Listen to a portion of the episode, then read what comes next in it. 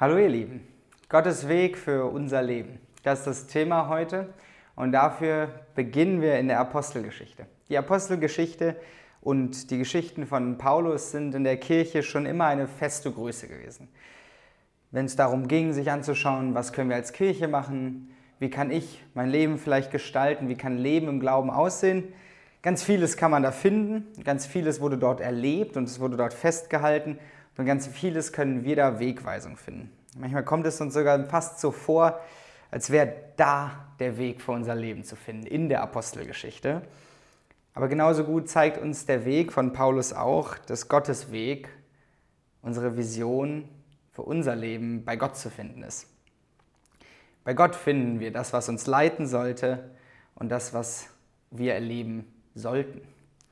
Genau das möchte ich mir mit, heute, mit euch heute anschauen. Was hat es eigentlich damit auf sich, Gottes Weg für mein Leben? Ich möchte zum Einstieg aber ein Gebet sprechen.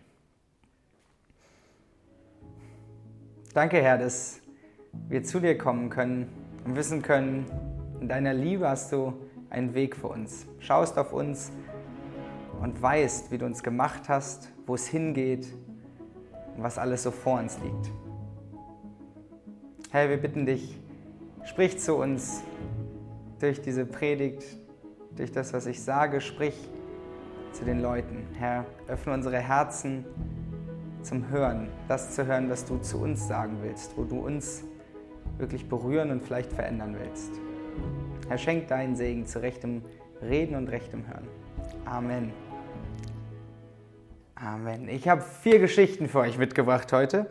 Vier Geschichten, die sehr unterschiedlich sind und doch irgendwie eigentlich gleich. Vier Geschichten aus ganz verschiedenen Zeiten, in ganz verschiedenen Orten und doch erkennen wir ganz klar, dass Gott immer wieder deutlich am Werk ist. Die erste Geschichte von diesen vier erzählt die Geschichte von einem Mann namens St. Patrick. Wir alle haben das wahrscheinlich schon mal gehört. Wir denken an den St. Patrick's Day, große Paraden, viel Grün, wir denken an Kobolde. Aber das wird mit dem eigentlichen St. Patrick und dem, was er eigentlich war, gar nicht so gerecht. St. Patrick war ein weiser Name, äh, Mann namens Patrick Maywin, kommt aus Wales und er lebte ungefähr im 4. Jahrhundert. Und dieser Mann hat eine sehr interessante Lebensgeschichte, bevor es Patrick Maywin dann irgendwann St. Patrick wurde. Patrick wuchs in einer christlichen Familie auf. Sein Vater arbeitete in der örtlichen Kirche. Wir können uns also sicher sein, dass Patrick schon da viel vom Glauben gehört hat. Und im Alter von 16 Jahren wurde dann sein eigentlich ganz unbeschwertes christliches Leben unterbrochen. Und er wurde von einem Sklavenhändler entführt. Und dieser Sklavenhändler hat ihn nach Irland gebracht und dort hat er ihn auf einem Bauernhof oder an einen Bauernhof verkauft. Von dem Moment an musste Patrick irgendwo in Irland Schafe hüten. Vielmehr erzählt er in seinen eigenen Schriften nicht zu dieser Zeit, aber die Geschichte wird auch danach erst plötzlich interessant. Patrick möchte aus verständlichen Gründen, nämlich aus dieser Sklaverei raus und er möchte fliehen und es gelang ihm tatsächlich auch nach ganzen sechs Jahren in der Sklaverei endlich zu fliehen. Er konnte von seinem Herrn mit dem lustigen Namen Milchu abhauen. Und er ließ sich von Händlern über das Meer mitnehmen und wollte dann an dem, auf der neuen Insel, von der er spricht, sich ein neues Leben aufbauen. Große Pläne, große Ideen für das, was er machen wollte, für das, wie er dieses neu gewonnene, freie Leben genießen und gestalten will. Immerhin war er ein sehr gebildeter Mann. Denn wir erinnern uns, er kommt aus einer sehr gebildeten Familie. Also hat er bestimmt ganz viele Möglichkeiten, was er hätte machen können. Und er war sich sicher, dass seine Flucht und sein neuer Weg in dem neuen Land der Weg ist, der Gott gefallen wird. Gefragt hat er Gott aber nicht. Pausieren wir die Geschichte hier für einen Moment und schauen uns die zweite Geschichte an. Die zweite Geschichte ist Teil meiner Geschichte. Ich habe vor einiger Zeit, im Jahr 2016, Abitur gemacht. Und meine Frau Becky und ich haben schon lange den Plan gehabt, irgendwie ins Ausland zu gehen und dort in einem FSJ oder in der Mission irgendwie unterwegs zu sein. Wir haben damals dann einen Träger gefunden, bei dem wir das machen können. Und es war Zeit, uns hinzusetzen und zu überlegen, wo geht die Reise hin? Wo sind wir berufen, irgendwas zu machen? Und während das für Becky ganz schnell klar war und sie sich ganz deutlich berufen gefühlt hat für eine Organisation in Rumänien, war ich ein bisschen von der Auswahl erschlagen. In meinem Kopf galt es irgendwie nur als richtiger Missionseinsatz, wenn es so richtig weit weg im Ausland ist. In Afrika, irgendwo weit in Asien. Nur dann, wenn ich in den allerärmsten Gegenden der Welt helfe, nur dann ist das irgendwie äh, Mission, ist das irgendwie wirklich was Sinnvolles. Also entschied ich mich für einen Einsatz in Sri Lanka. Ich wollte dort einer Schule helfen, neben ihrem schulischen Angebot für Kinder, äh, für Kinder, die sich richtige, also die, die staatliche Schule nicht leisten kann. Ähm, neben dieser Schule wollten sie eine Bibelschule aufbauen und ich wollte ihnen dabei helfen. Was eine Hammer-Sache. 18 Jahre alt und ich bekomme die Möglichkeit, in Sri Lanka eine christliche Bibelschule zu gründen. Das wird das Projekt sein, das mich mein Leben lang begleitet. Das wird das Projekt sein, das die Welt dort verändert. Und ich war mir ganz sicher, dass das der Weg ist, der Gott gefallen wird. Aber gefragt habe ich ihn nicht. Pausieren wir auch die Geschichte hier mal für einen Moment und gehen wir zur dritten Geschichte. Dritte Geschichte ist die Geschichte von Paulus, die wir in der Apostelgeschichte 16 finden. Paulus Tätigkeit als Missionar besteht hauptsächlich aus seinen Missionsreisen. Paulus will das Evangelium, die frohe Botschaft von Jesus Christus in der ganzen Welt verkünden.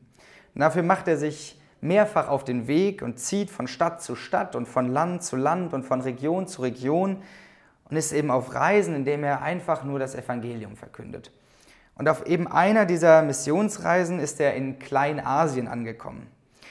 Er hat dort mittlerweile Timotheus aufgegabelt und die beiden sind dort in den Städten unterwegs, in Städten, die wir alle nicht kennen und die schwierige Namen haben wie Lystra, Ikonion, Phrygien und Mysien. Und das verwirrt uns alles. Aber Paulus, und das ist das Wichtige, ist da unterwegs und predigt da. Und er gründet in diesen Städten plötzlich neue Gemeinden. Und er verbindet sie dann mit der Gemeinde in Jerusalem. Und nun dachte er sich, es wäre eben dann von Mysien, wo er ist, an der Reihe weiterzuziehen nach Asien. Also ungefähr in die Gegend, die wir heute auch so als Asien bezeichnen würden. Und Asien war für ihn so ein großes Gebiet, das noch nie was vom Evangelium gehört hat, das noch völlig unerreicht ist von Erlösung, von Gnade, von froher Botschaft. Aber es gilt ja auch diesen Leuten. Also muss er dahin, nach Asien, jetzt. Und er war sich ganz sicher, dass das der Weg ist, der Gott gefallen wird. Aber gefragt hat auch Paulus Gott nicht. Drei Geschichten an denen Menschen eine große Wendung, einen großen Schritt vor sich haben.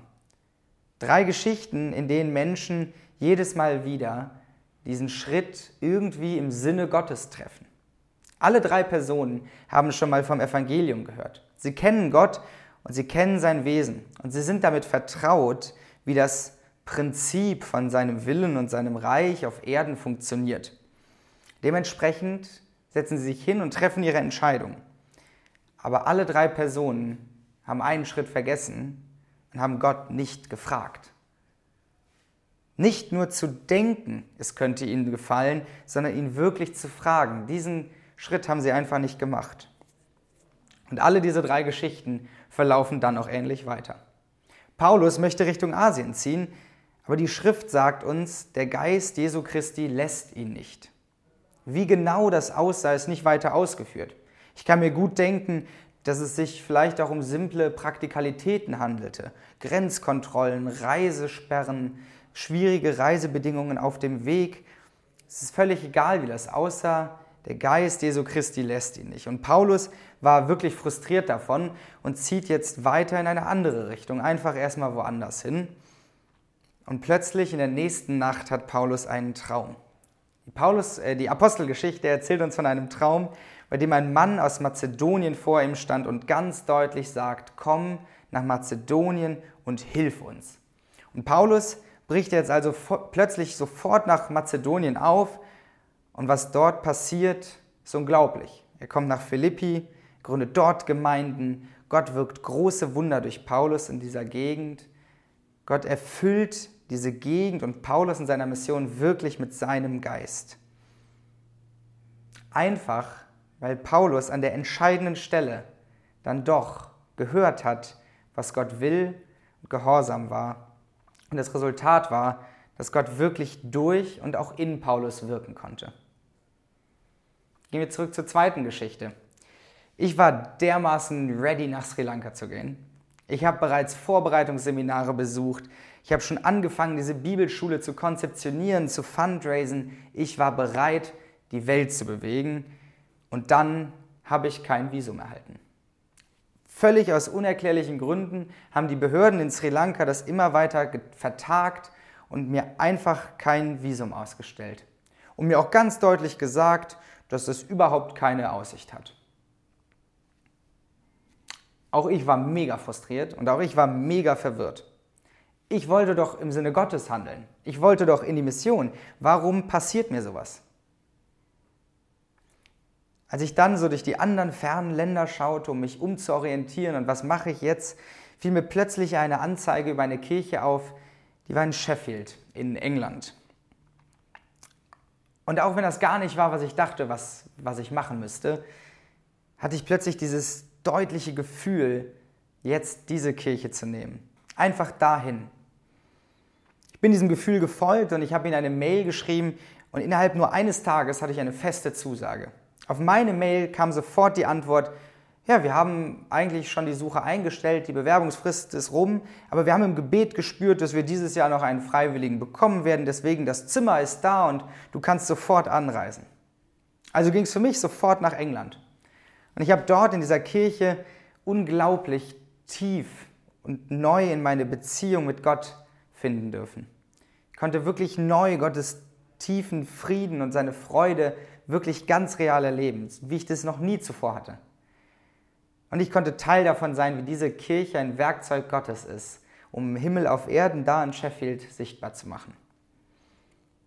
Einfach nur, weil ich an der entscheidenden Stelle dann doch gehört habe, was Gott will und gehorsam war. Das Resultat war, dass Gott wirklich in mir und auch durch mich wirken konnte.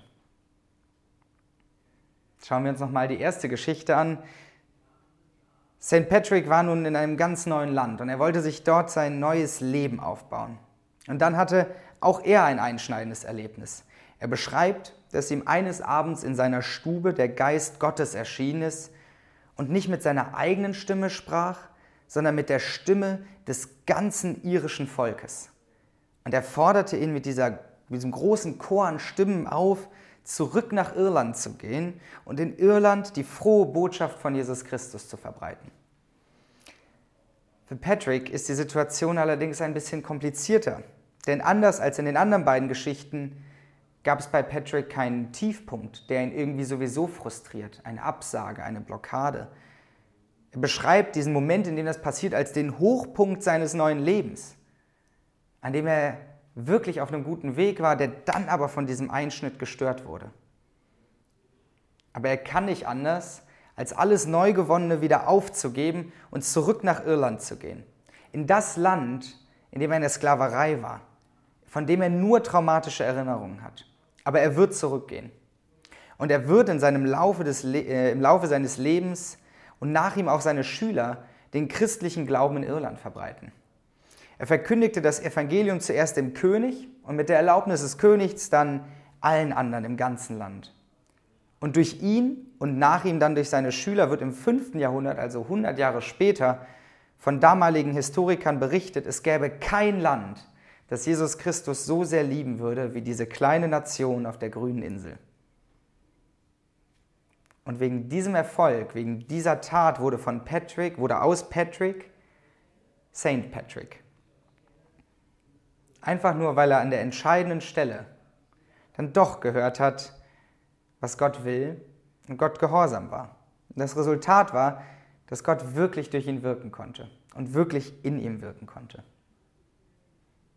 Drei Geschichten, drei Wege, wie Menschen Gott gehorsam waren. Und drei Geschichten, wie Gott in Menschen und durch Menschen Himmel auf Erden bringen konnte.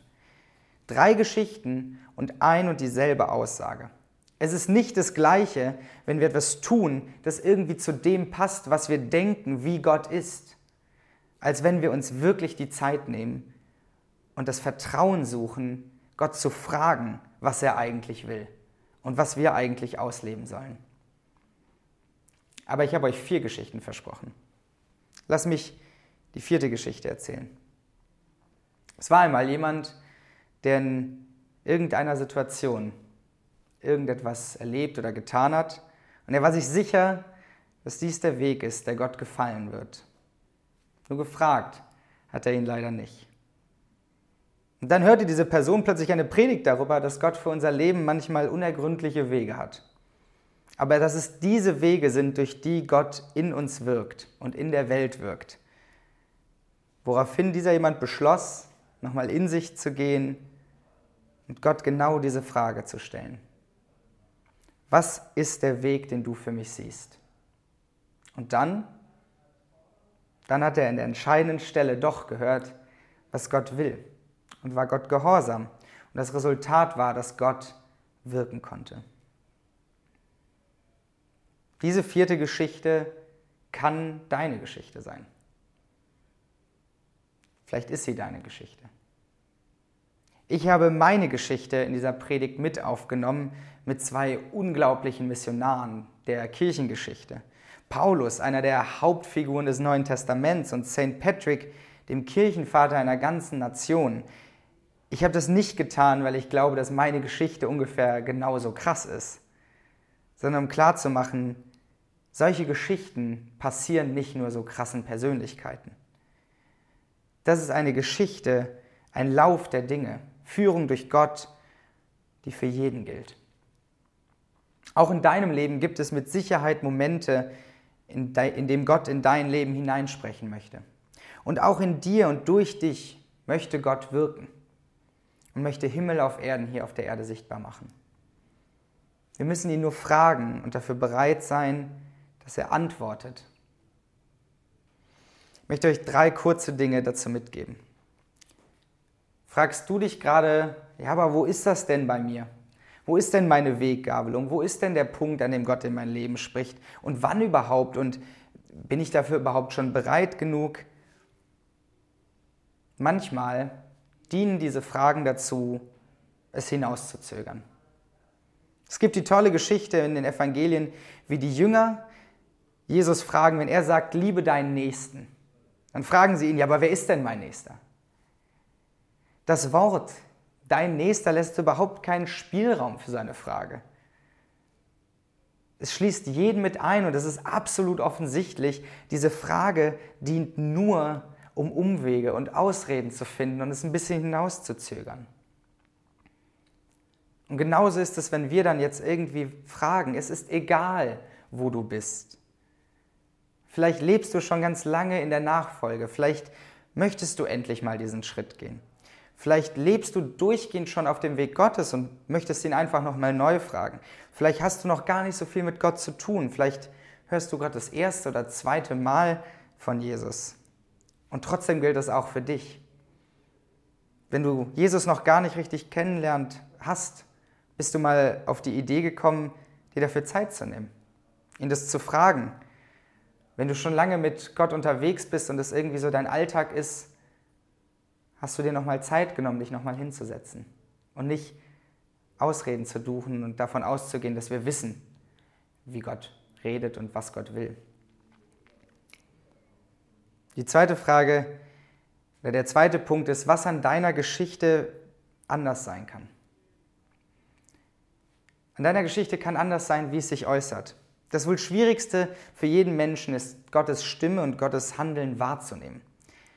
Aber diese drei Geschichten haben uns auch gezeigt, dass es nicht Gottes reale Erscheinung vor uns sein muss. Manchmal wirkt Gott durch Träume. Manchmal wirkt er auch einfach nur durch geschlossene und offene Türen. Niemand kann dir sagen, wie Gott zu dir redet, wie Gott deine Frage beantwortet. Aber eins kann ich dir sagen, er beantwortet deine Frage. Was wir machen können, ist einfach nur fragen. Aber nicht einfach nur mal kurz fragen und dann wieder weitermachen. Ich habe mal in einem Artikel gelesen, dass es Kulturen gibt, in denen Fragen nicht durch eine Veränderung der Stimmlage ausgedrückt wird, sondern durch eine Veränderung der Kopfposition. Wenn Menschen eine Frage stellen, begeben sie sich in eine andere Position. Und ich glaube, das ist ungefähr, was ich mit Fragen meine.